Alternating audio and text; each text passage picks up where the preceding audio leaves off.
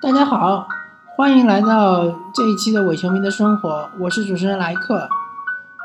我们这档节目将和大家聊一聊有关足球、篮球以及生活本身的一些有趣的话题。嗯，今天我们聊一聊有关奥运会和裁判的一些话题吧。呃，我知道最近有很多网友对于奥运会上的裁判，嗯，非常不满。呃，具体到项目的话，可能是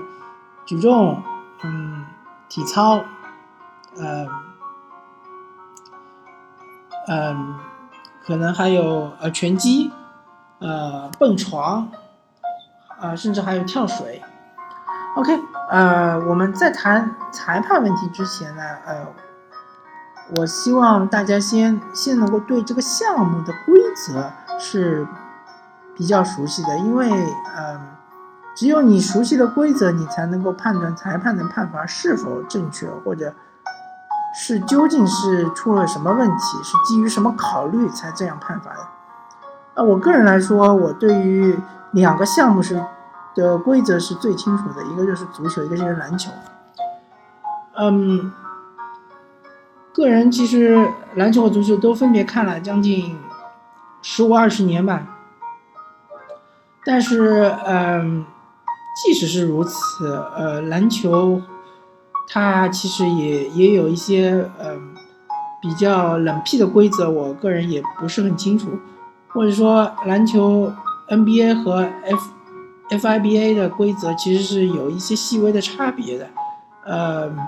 具体到可能是比如说干扰投篮啊，或者说比如说，嗯，是那个限制区啊，三秒啊。防守三秒，进攻三秒啊，而这些的区还是有有所区别的。嗯，所以说虽然说我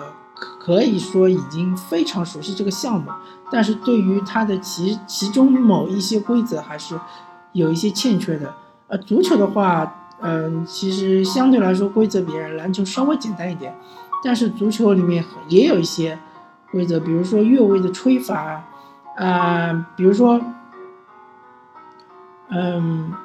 这个边线是否出界呀，或者球是否已经过线了，这一些非常极端的情况，呃，其实我本人也是比较模糊的。或者说，比如说背后铲球、铲到球或者不铲到球，到底是应该黄牌还是红牌，还是不出牌？这个其实，嗯，这个规则也是呃比较模糊的。所以说，呃，如果你对规则本身你就不能说百分之一百非常清楚的话，你其实评判裁判的话是有一些，呃，有一些怎么说越俎代庖的吧？嗯，因为裁判他肯定就是按照规则来吹罚的，规则是他的准绳，他可能会略微的带有一些主观主观的倾向，但是它还是基于规则的。具体来说，我们说说说体操吧。体操是一个非常主观的打分项目的，是一个非常主观的打分项目。这个，嗯，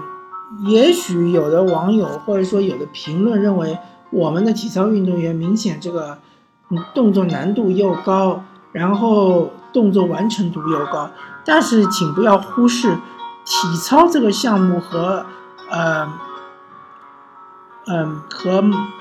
其他的一些表演性质的项目，比如说，嗯，花样游泳，嗯，比如说跳水，它都对于这个动作的流畅性以及动作的美感也是有一定的追求的。其实我们中国的选手往往，嗯，进入一种误区，就是说我只要动作够难，我的动作只要完成的够好，我就应该能够夺得冠军。其实不是这样的。啊，我们可以拿花样游泳来举例。其实花样游泳的话，我们国家也已经呃努力了非常多的时间了，它差不多十十几年了吧。但是我们始终没有超过俄罗斯，为什么呢？因为俄罗斯它这个动作可能难度没有你那么高，或者说可能难度和你一样，但是他们的这个美感，由于他们天生，呃，也不是说天生吧，或者由于他们从小就是说。有练习芭蕾舞这样一个习惯，有芭蕾舞的基础，所以他们这个配合音乐做的这个呃动作的美感就明显就要比我我们的队员就做的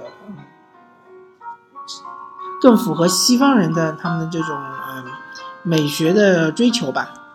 因为毕竟这些项目都是从西方传过来的，所以我们只能相对来说去迎合西方的裁判的他们的一种美学的一种标准。呃，体操也是一样的，嗯，可能裁判认为你这个动作是有连接的，他就会给你加分；如果他认为你这个动作没有连接，你是脱节的，他可能就不会给你加分。所以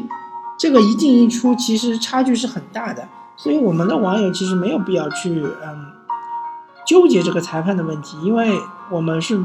非专业的体操迷。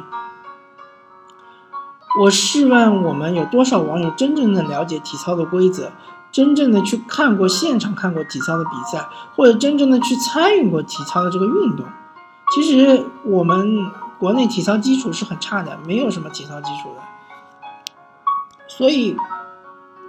在体操这个运动上面，你质疑裁判是，其实是挺荒唐的一件事情。嗯，因为他这个打分真的是非常主观的。这个裁判喜欢你的这套动作，觉得你这套动作做得好，那他就会给你打高分；他不喜欢你这套动作，他觉得你这套动作不美，他就不会给你打高分。还有。一些项目也是主观打分的，比如说是拳击。其实拳击，呃，除非你是击倒对手，然后对手在地上躺着爬不起来了，不然的话，这些点数其实也是非常主观的。因为拳击，特别是奥运会拳击的话，呃，裁判要看你是在主动攻击还是在被动防守。如果你是被动防守中，嗯。击的击击中对方的有效部位的话，可能他倾向于就不会给你加分，或者说你因为拳击是三局两胜制，如果你整个一局里面都是始终处于被动防守的，那即使你的点数高于对手，我相信拳击裁判也不会判你获胜，因为拳击就是一个嗯鼓励运动员进攻的一个。运动，而不是鼓励运动员防守，所以，呃，我都忘了那个中国运动员的名字了。但是这场比赛，呃，其实还是有些专家说，这位运动员，这位中国选手，他是在前两局是处于被动防守的，所以他是输了两局，可能第三局他是奋起直追，但是最终他还是因为前两局的发挥不佳，所以最终输掉比赛。这也是呃相对来说比较公平的。OK，举重这个项目呢，其实是比较客观的，呃，他的这个裁判主观打分的呃这个因素比其实不是特别大，所以呢，嗯，举重这场比赛多少公斤我已经忘记了啊，确实那个那个运动员最后那个国外的运动员最后那一局呢。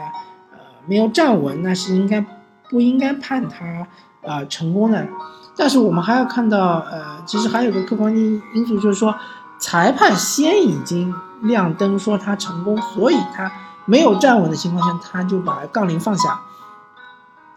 如果裁判没有亮灯说他已经成功的话，那是不是有可能他能够再撑个一两秒呢？啊，这个说不清楚。或者说，其实这个运动员还有另外一次机会，那是不是他第二次机会能够举起这个杠铃呢？我们也说不清楚。呃，或者说，呃，可以这么说，这一场比赛其实真的是我们中国运动员被黑了。呃，这个裁判与裁判呢，这个是确实是不不说是有意还是无意，确实是有问题。但是我们看到整个奥运会这么多项目，呃，误判的话没有没有那么一百次的话，那也有几十次吧，二三十二二三十次肯定还是有的吧。所以说，其实如果我们遇到个一次两次的话，其实也没什么可大惊小怪的。呃，我们知道前前两天，或者是前天还是昨天的话，呃，日本乒乓球队对德国队的那场比赛，福原爱最后一个球，呃，是被对手打过来之后呢，裁判判的是擦网啊，裁判判的是擦边球，但是福原爱，嗯，认为是并没有擦边，而且其他的队员也看到并没有擦边，这也有可能也是一个误判，因为擦边不擦边的话，其实挺明显的。但是，嗯。乒乓球没有引入鹰鹰眼系统，所以说这个是只能靠肉眼来判断。那我就要说到像网球这种项目呢，它其实是呃很少会出现误判的，因为它有鹰眼项鹰眼系统，而且它有挑战这样一个呃就是呃挑战鹰眼的这样一个权利。所以说现在出现的误判是越来越少，呃。越来越，嗯，怎么说？嗯，越来越得到控制吧。嗯，其实在我看来，越是职业职业程度越高的项目，其实出现误判的可能性就越少。呃，比如说足球、篮球，因为它是在嗯聚光灯下的，是每大家每一双眼睛都盯着它看，所以说呃。我们的这一些嗯项目的话，呃，有一些是确实是误判，但有一些可能只是，呃，观观众或者网友对于这个规则认识度的问题，认识并不是很深。嗯，好吧，呃，关于误判我们就聊到这里，呃，感谢大家收听这一期的伪球迷的生活，嗯，我们下期再见，拜拜。